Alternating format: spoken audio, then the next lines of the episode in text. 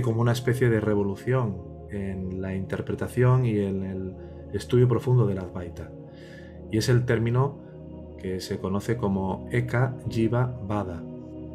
Alude a que hay un único perceptor que al mismo tiempo que proyecta el mundo lo está percibiendo simultáneamente. Quiere decir, toda la existencia del mundo fenoménico, árboles, plantas, edificios, casas, todo lo que ves, todo lo que percibes, es una construcción y una fabricación del ego. No de Alejandro, no de Raúl, no de Iván, no, de ningún jiva en particular, sino el ego fabrica muchos cuerpos a través de los cuales se fragmenta y se subdivide para vivirse como algo independiente y tratando de reclamar una identidad real al vivirse como sujetos que se toman a sí mismos como autocreados, ¿vale?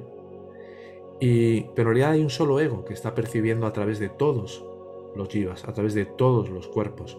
Un único ego que percibe a través de todos los cuerpos. Percibe y proyecta absolutamente todo lo que aparece en el sueño en base a todo el material sutil que se forja al nivel del pensamiento y que se va densificando hasta el punto de cristalizar a través de los cinco sentidos en toda una serie de imágenes, sensaciones, olores, eh, etcétera, que ofrecen precisamente por este filtro de los cinco sentidos una sensación de enorme realidad. De tal forma de que en el momento en el cual tú te centras exclusivamente en la conciencia yo soy, todo ese mundo fenoménico es absolutamente reabsorbido en esa conciencia yo soy. Solo existe, o parece existir, mejor dicho, mientras tú estás con tu atención elevado como ego y hacia afuera. Pero cuando tú te, te vas a dormir por la noche, todo el mundo entero desaparece.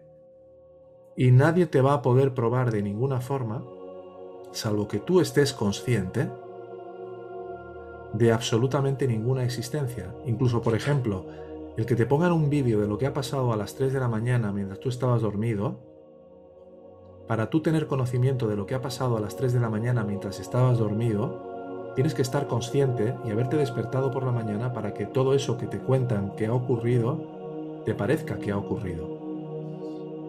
Es decir, cuando empieza un sueño por la noche, automáticamente Maya despliega toda la ilusión por completo. Cuando te despiertas del sueño, todo el sueño entero se reabsorbe y desaparece.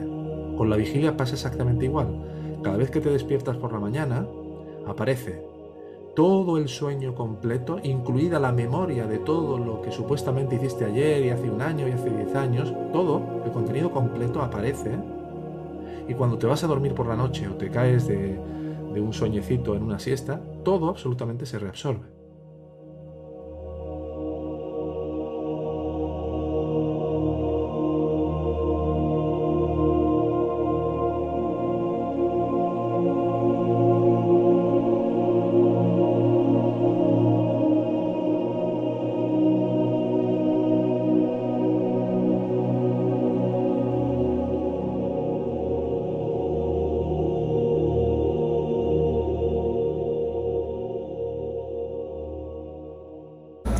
¿Cómo distinguir lo real de lo irreal?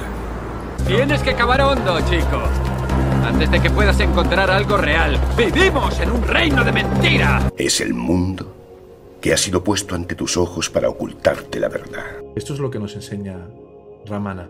Y no es una cuestión de creerlo realmente, hermano, eh, porque ya sabéis que en esta enseñanza no se invita a que tengamos que dar por sentado esto pero sí es bueno tener fe en que si un ser que ha llegado a la completa liberación, como es Ramana, ¿no? como Robert, eh, nos hablan de que esto es así, que por lo menos tengamos la apertura mental y de corazón a estar dispuestos a investigarlo y verificarlo en nosotros mismos.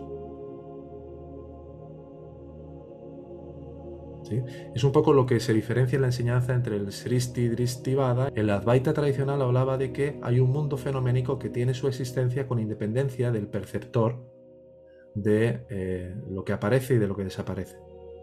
Y el Dristi Sristivada, y lo que eh, tanto Gaudapada como Shankara como Ramana Maharshi, la línea más pura de la Advaita, dice, no, es que ¿dónde está ese mundo que tiene una existencia aparte de ti si tú no estás ahí para percibirlo?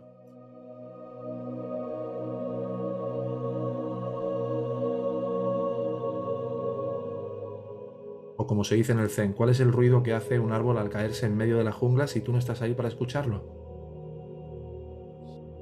Y en otras tradiciones, como en la Kabbalah o el misticismo cristiano eh, más profundo, igualmente se avala todo esto.